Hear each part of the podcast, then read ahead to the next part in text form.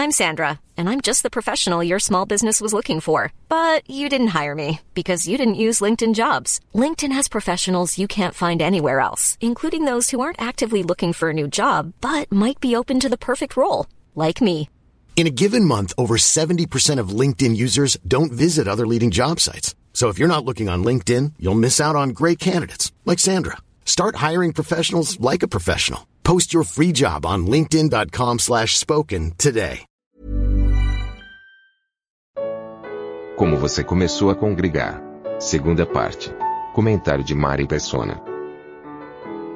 Aquilo ficou depois martelando na minha cabeça, fiquei lendo umas literaturas que os irmãos me deram, e foi, foi algum tempo até eu falei, não, não é possível.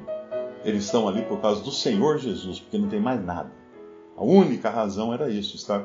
Aí, mas nesse, nesse tempo eu estava eu tava envolvido lá na congregação batista, em Alto Paraíso de Goiás. Aí eu queria ser batizado. Eu já tinha sido batizado quando criança, né? Na igreja católica, mas eu não entendia batismo ainda. Eu queria ser batizado. Então, eles comunicaram Brasília, porque não podia qualquer um batizar, tem que chamar o pastor o pastor viria batizar. O pastor teve um ataque cardíaco, coitado. Ficou internado no hospital. Felizmente não morreu.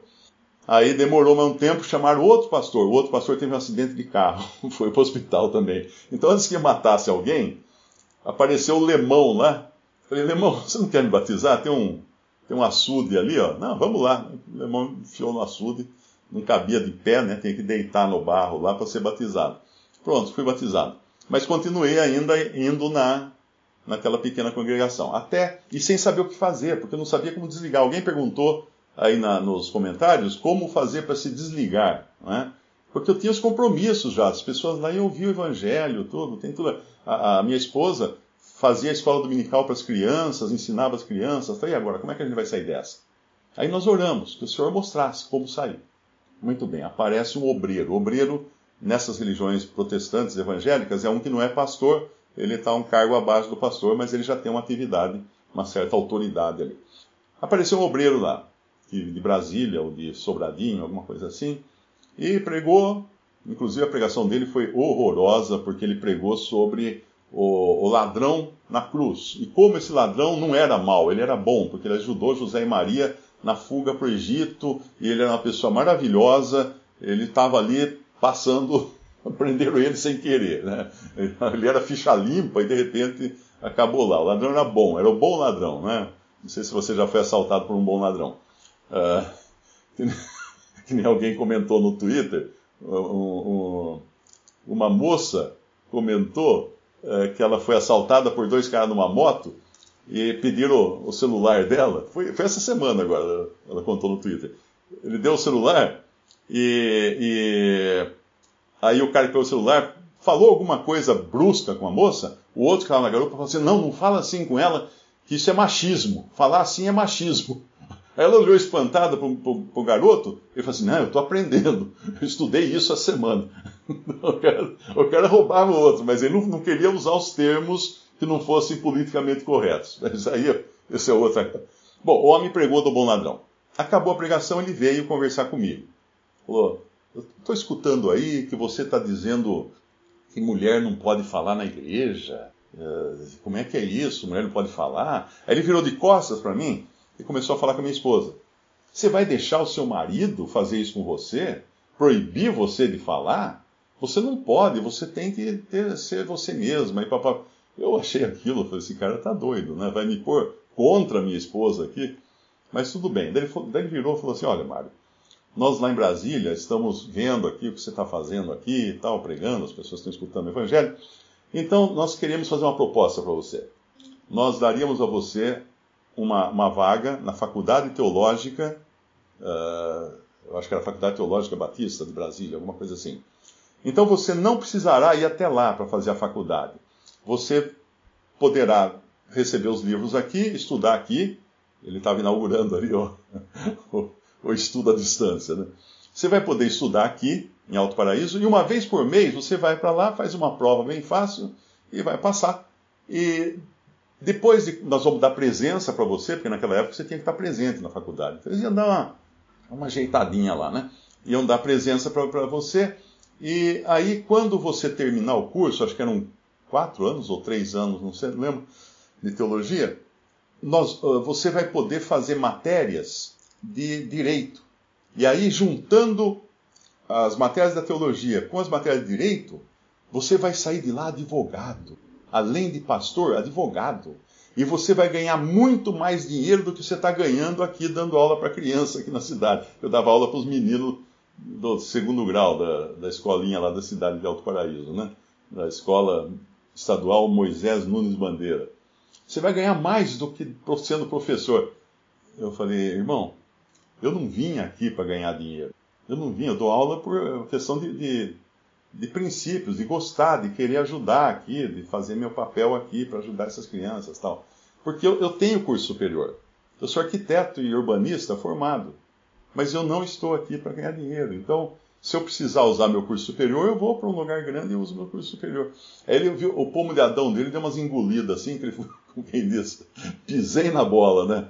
O cara vai me oferecer agora ser advogado para ganhar dinheiro. O que, que, é isso? Né? E, mas essa, essa foi a história. E graça, essa foi a resposta que Deus nos deu. No dia seguinte, nós escrevemos uma carta para os irmãos em Limeira, pedindo lugar à comunhão. Aí ficamos nove meses esperando, porque eles, como era difícil chegar até lá para conversar com a gente, não tinha e-mail, não tinha live, né? não dá para fazer isso. Nove meses para ser recebido à mesa do Senhor, e nós ficamos lá esperando.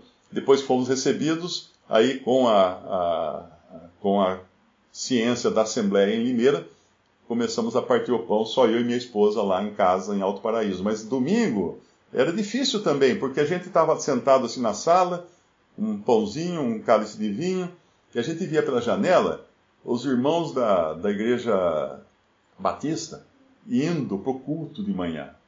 E a gente ficava com dor no coração, porque eram nossos irmãos queridos. E a gente não ia estar lá com eles. Por quê? Porque eles estavam fazendo isso debaixo de uma bandeira batista. E nós não éramos batistas. Nós éramos cristãos, como eles também eram cristãos. Então, nós não cabíamos no rol de membros da igreja que eles inventaram. Mas eles estavam no rol de membros da igreja que Cristo comprou, que Deus comprou com o seu próprio sangue, com o sangue que ele é próprio. Quero, eu não quero de maneira nenhuma depreciar os irmãos que sempre foram muito amáveis, muito queridos, uh, ali, ali, em, ali em Alto Paraíso, inclusive o Ruth, a Ruth e o João, um casal, muita coisa que eu aprendi do Evangelho, aprendi com eles. Quando eu abandonei, o catolicismo, aí a gente ia na casa deles, eles abriam a Bíblia para a gente e explicava, e contava, e falava tal.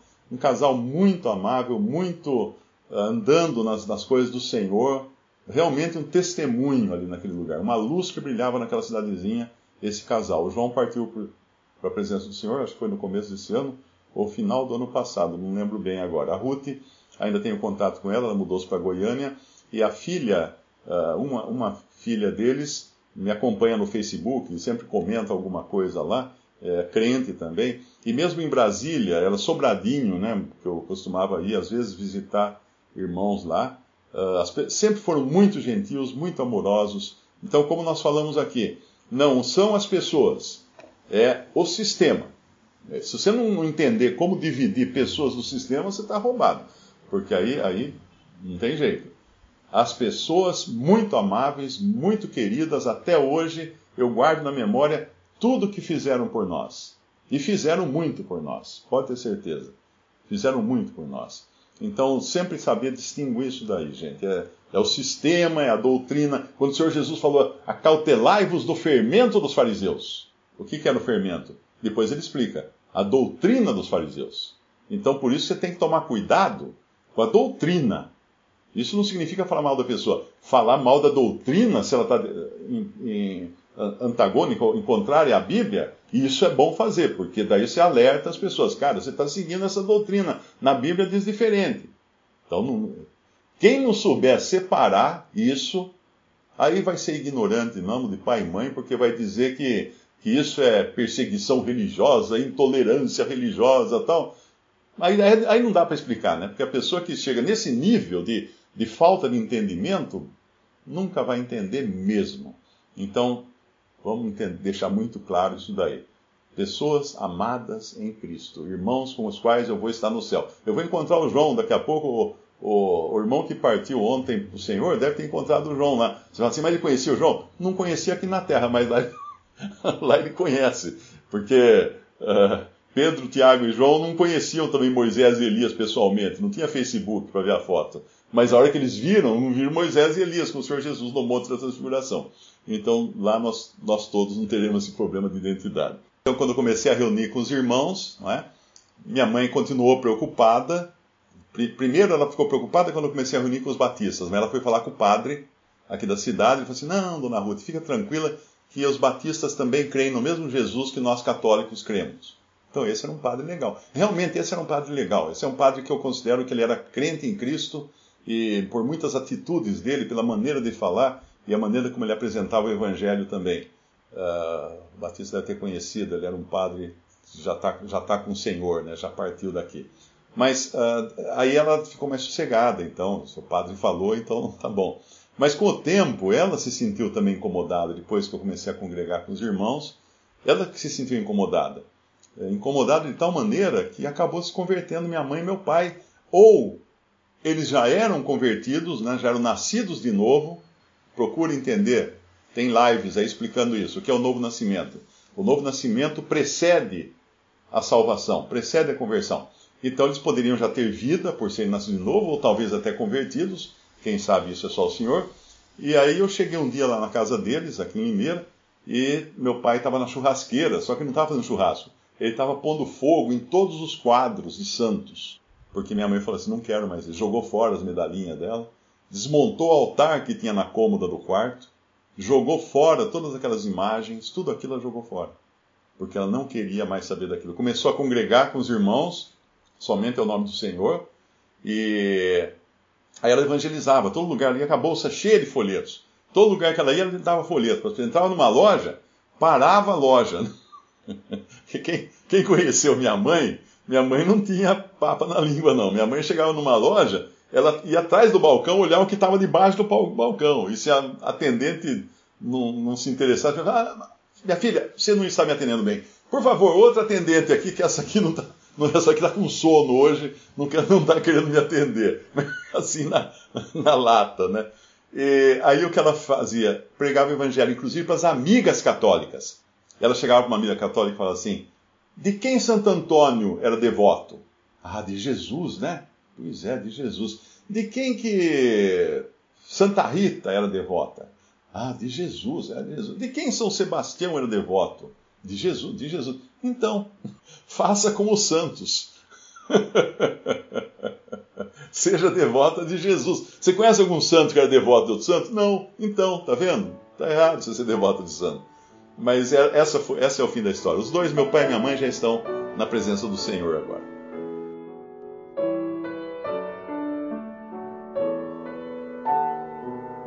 Visite respondi.com.br.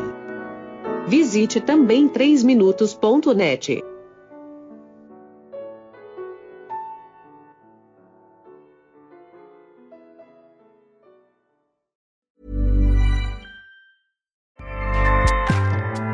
ACAST powers the world's best podcasts. Here's a show that we recommend.